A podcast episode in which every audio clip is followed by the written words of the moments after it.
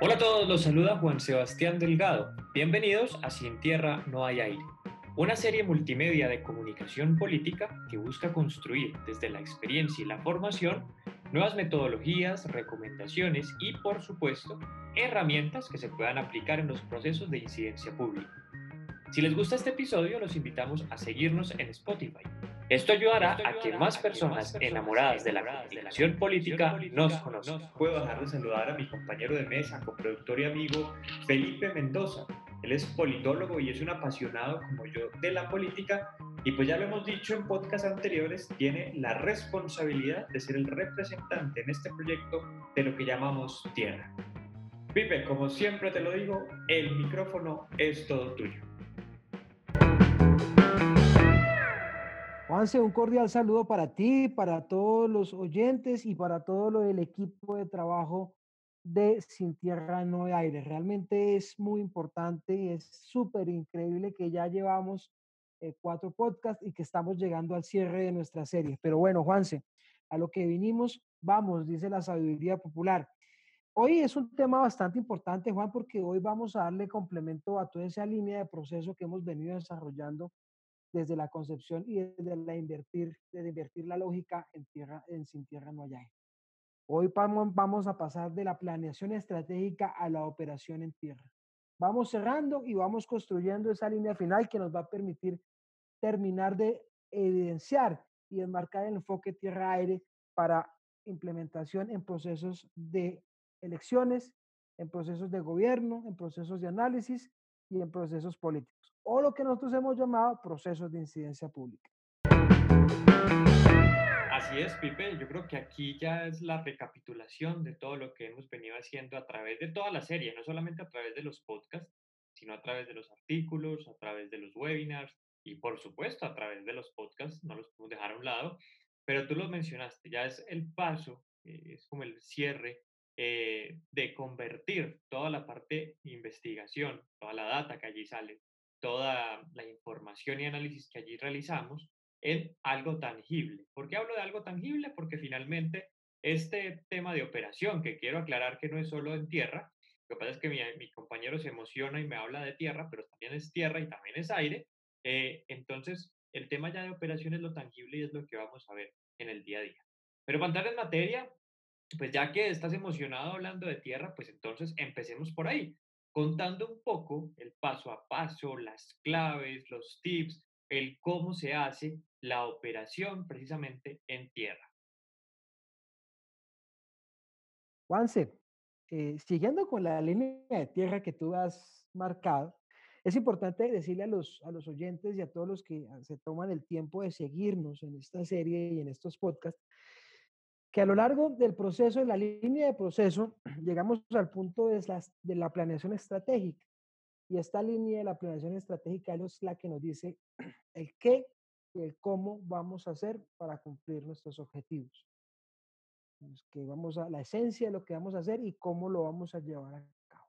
La, la transición de lo que la sabiduría, la sabiduría popular dice, del dicho al hecho hay mucho trecho. Y en ese trecho es donde nosotros empezamos a entender, Juanse, cómo el enfoque de operación tierra-aire va a marcar y va a generar una ruptura en la tradicionalidad de cómo se hace, la, se hace la implementación. Digamos que eh, pasar del diseño a la acción es un reto que tienen eh, todos los procesos de incidencia pública, porque una cosa es hacer las cosas detrás de un escritorio, en una sesión de trabajo, y otra muy diferente llevarla a cabo. Y otra cosa muy diferente es llevarla a los planos físicos y a los planos digitales. Por eso eh, creo que a lo largo de la investigación que hemos venido realizando, de, los, de la recolección de información con los compañeros, con los colegas, con nuestra experiencia, creo que hemos determinado, Juanse, cómo nosotros vamos a marcar la diferencia desde la connotación de lo que es la operación Tierra-Aire. Y básicamente, Juanse, son tres elementos. Primero, coherencia en el diseño y ejecución. ¿Qué quiere decir esto? Que cuando lo que tú planees, lo que tú interpretes de los insumos, tiene que llevarse a cabo con una misma línea de trabajo y con una misma esencia estratégica.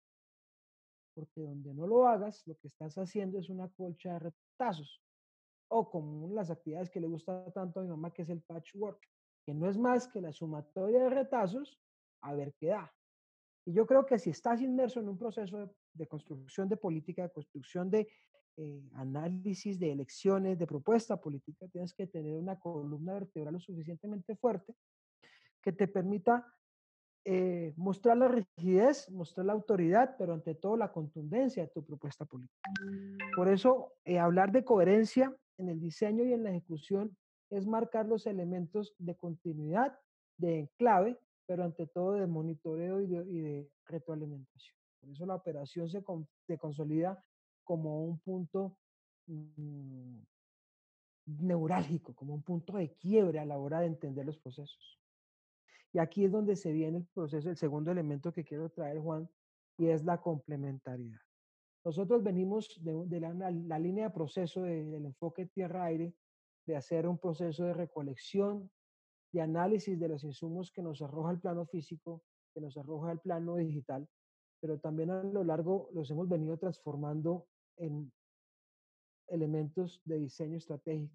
Y ahora en la operación tenemos que llevarlos a la praxis desde la complementariedad.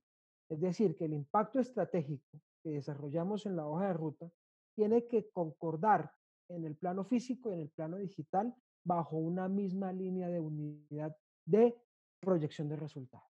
¿Eso qué nos indica?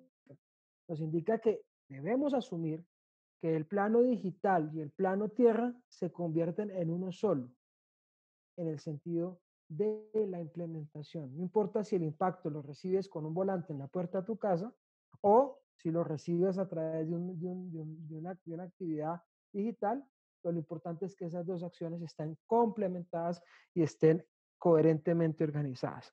Entonces, como vamos hablando, Juanse, vamos marcando una diferencia y creo que la operación tierra-aire es eso, marcar una diferencia y una contundencia en la unidad del enfoque que estamos desarrollando convertir eh, lo que tradicionalmente se, había, se, hablaba como, como, como operación táctica, convertirlo en elementos de reconocimiento estratégico y diseño estratégico, es la necesidad y es la ventana de, un, de una reinterpretación de lo que significan las líneas de proceso al interior de los procesos de eh, incidencia pública.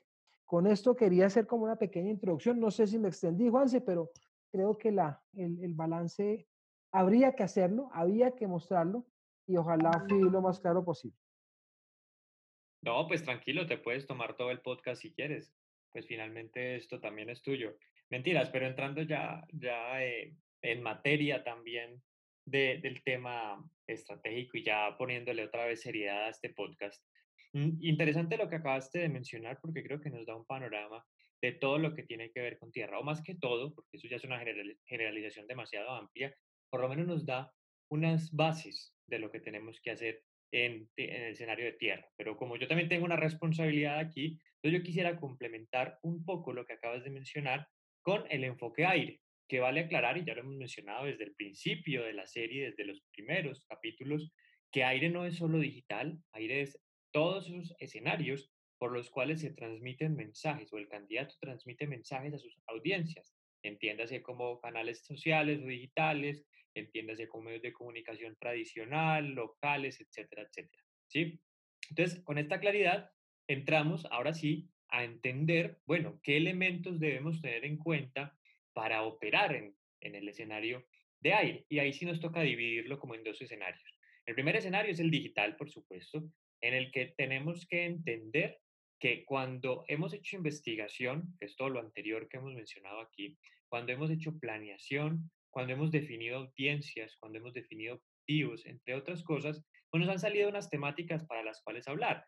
Ejemplo, uno de los contenidos en digital los podría perfectamente dividir eh, en dos tipos. El que es como atemporal y que yo lo puedo eh, publicar en cualquier momento y seguir haciendo el mismo, para llevarlo a un ejemplo tangible en una campaña electoral eh, el plan de, eh, o las propuestas de trabajo que tenemos, pues si yo la publico hoy o la publico en ocho días, seguirán siendo las mismas propuestas posiblemente, eh, la hoja de vida del candidato, no cambia, pero no debería cambiar, si cambia ya es muy extraño, eh, entre otras cosas. Entonces, esos son contenidos atemporales.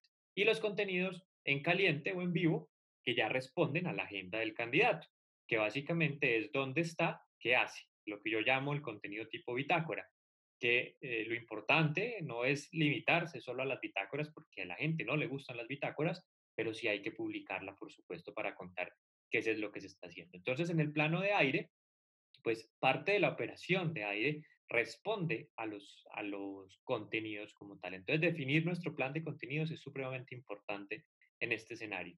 Dos, definir nuestro plan de pauta. Hoy en día sí o sí en redes sociales hay que pautar, pero hay que pautar estratégicamente.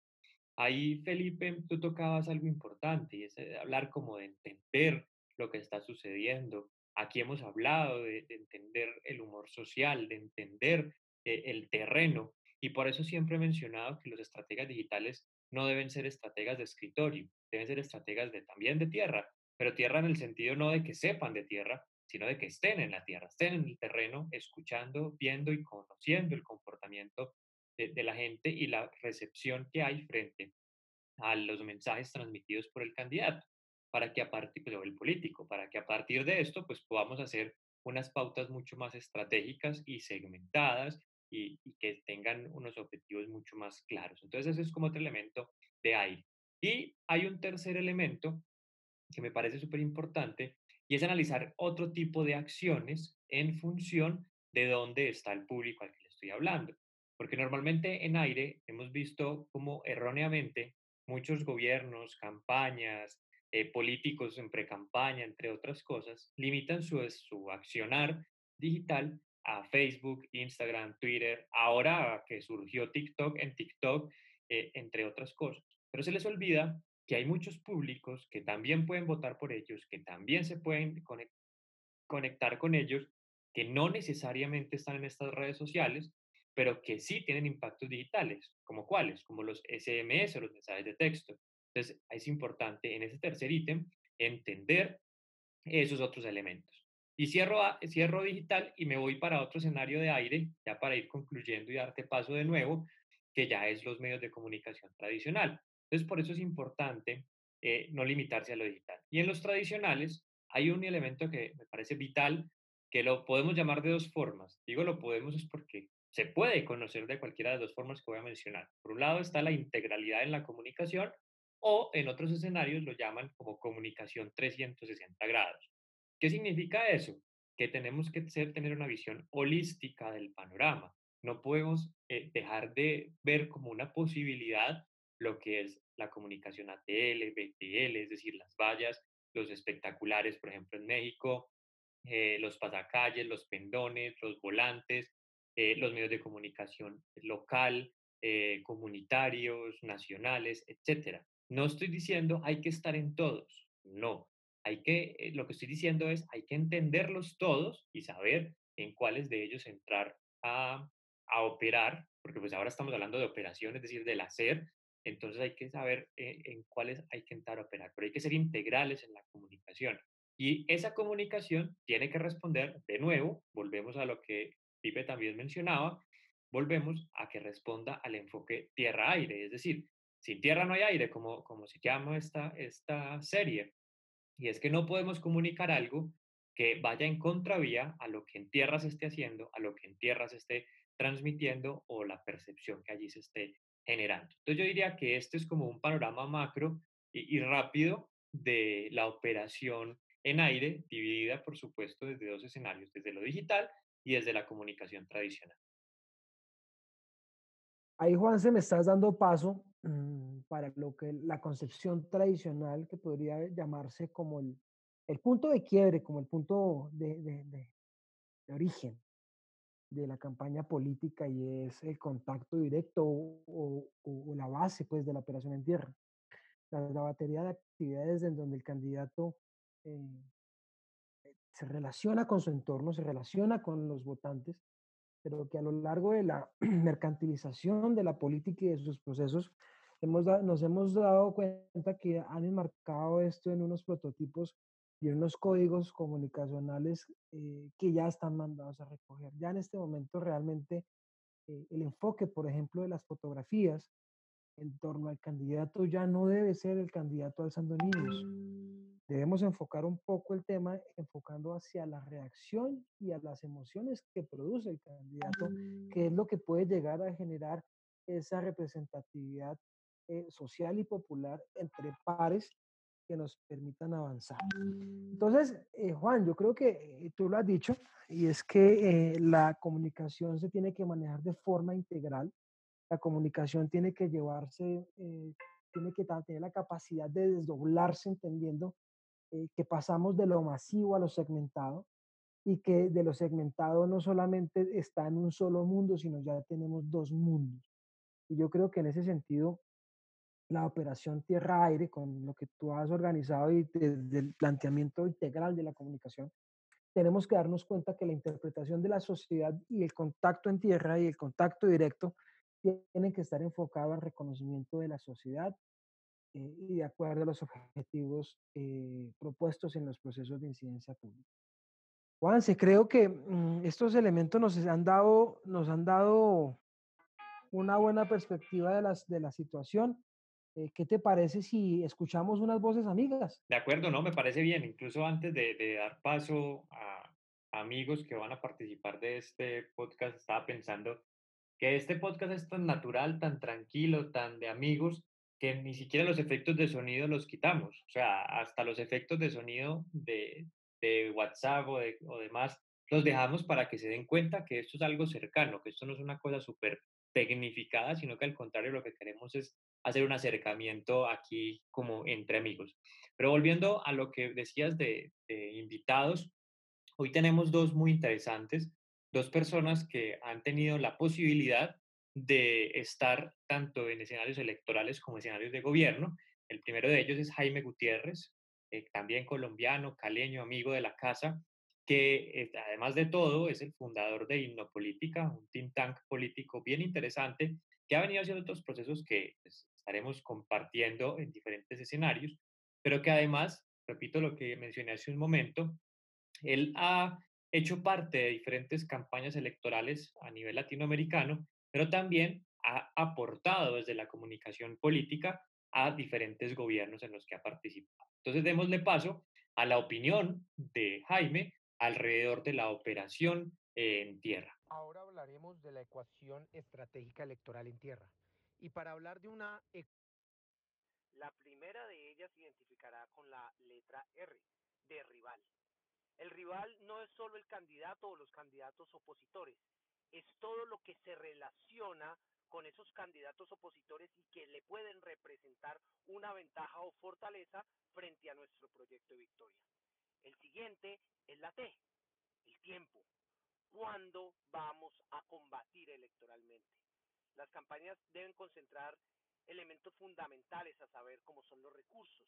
Y los recursos están dados a partir de finanzas, a partir de recursos humanos y recursos técnicos.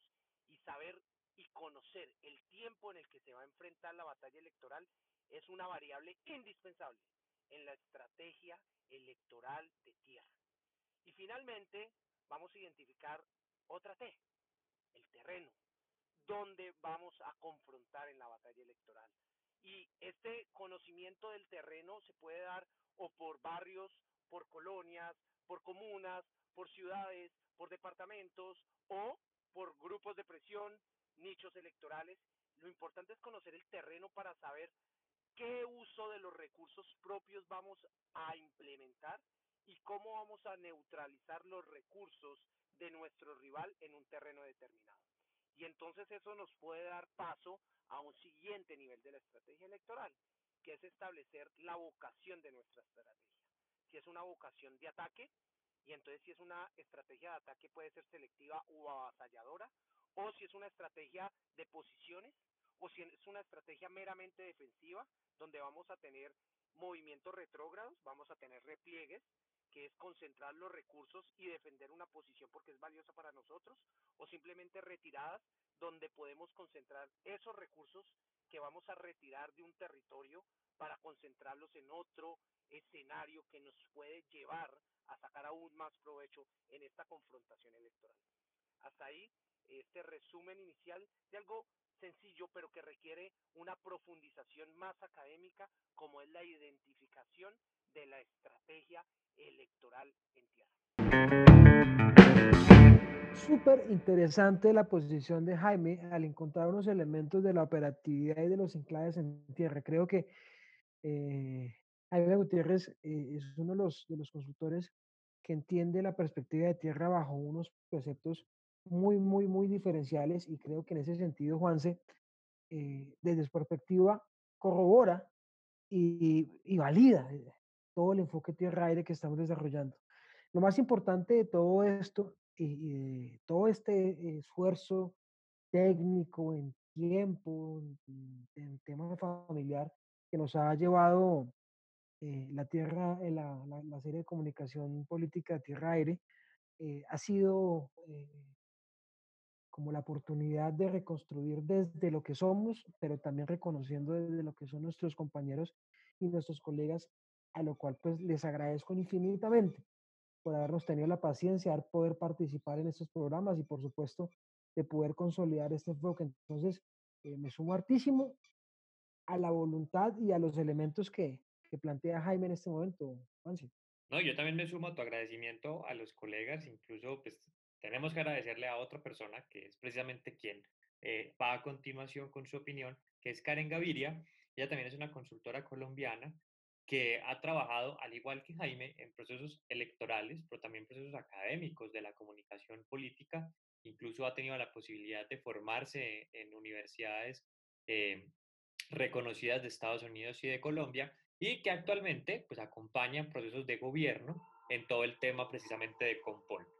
Entonces, dejamos a Karen con su opinión. Definitivamente las campañas de tierra hoy en día marcan la tendencia de uno de los elementos más importantes que se pueden ver contemplados en una campaña electoral o en un gobierno. ¿Por qué es tan importante esta presencia continua de los equipos de trabajo en territorio? Porque nos permiten tener un posicionamiento adecuado o del candidato o del gobierno y así también nutrirnos con información de las comunidades para saber qué debemos mejorar o cómo debemos eh, actuar para sentirnos más cerca de ellas. Es importante que estos equipos de logística, estos equipos de tierra, tengan presente o tengan inmersos en sus acciones la línea estratégica que se define para cada uno de los proyectos, tanto el electoral como el de gobierno. Y además de esto, que tengan capacidades emocionales y capacidades comunicacionales bastante fuertes que permitan que esta presencia en territorio de los equipos sea una extensión de la campaña o del gobierno. ¿Qué necesitamos tener presentes nosotros para que una campaña en tierra sea efectiva? Una ruta que nos permita a nosotros saber a dónde vamos a ir, con qué mensaje vamos a ir, qué herramientas vamos a utilizar para fortalecer este mensaje y qué es lo que queremos recoger de esas comunidades porque recordemos que esta presencia en las diferentes locaciones de tierra no solamente nos permiten llevar nuestro mensaje, sino también escuchar las comunidades y poder frente a esas necesidades garantizar a través de acciones comunicacionales, proyectos, iniciativas, propuestas, tanto del candidato como del gobierno, acercarnos a esas necesidades que ellos quieren que sean resueltas y así hacer una comunicación muchísimo más efectiva. La logística y la capacitación de estos equipos de campaña o estos equipos de gobierno son fundamentales para así garantizar que la presencia en tierra sea efectiva y vaya de la línea estratégica, acompañando la línea estratégica que tenemos para cada uno de los proyectos. Y bueno, pues con la opinión de, de, Karen, importante y complementaria a lo que estamos diciendo, vamos cerrando.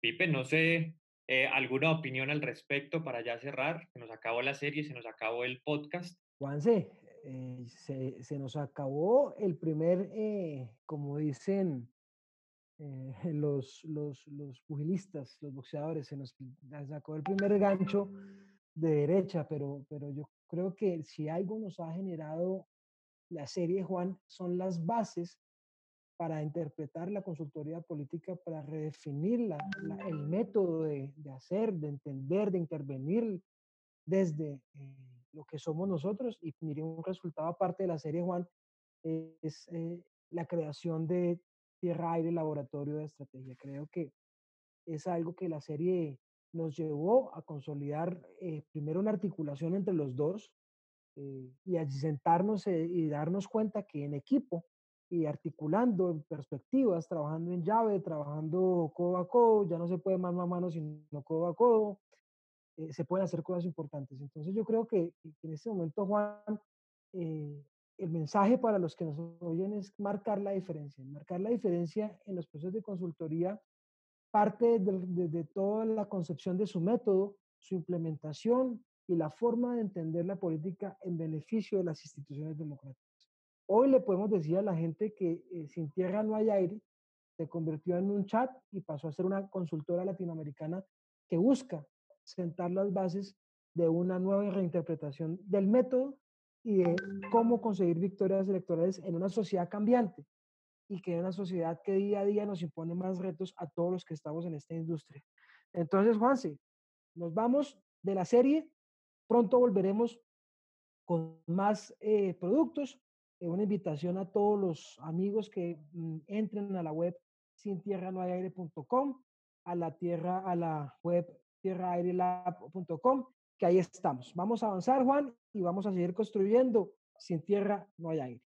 Así es, Pipe, con ese mensaje llegamos entonces al final de este episodio de Sin Tierra No hay Aire. Les esperamos que hayan disfrutado de estos minutos que hablamos sobre la operación y por supuesto de todos los podcasts que hablamos sobre Tierra Aire. Gracias por supuesto a ti, Pipe, por eh, eh, hacer parte de este proyecto y a todos ustedes por escucharnos y estar pendiente de la serie Sin Tierra No hay Aire. Recuerden que si quieren conocer todo lo que hemos producido, pueden seguirnos en nuestras redes sociales, arroba Felipe Mendoza Co, arroba Juan CDG y arroba Tierra Aire Lab. Y por supuesto, como lo dijo Felipe, ingresar a www.sintierranohayaire.com. Nos encontramos en otros proyectos, en otros momentos de lo que viene siendo Sin Tierra No Hay Aire.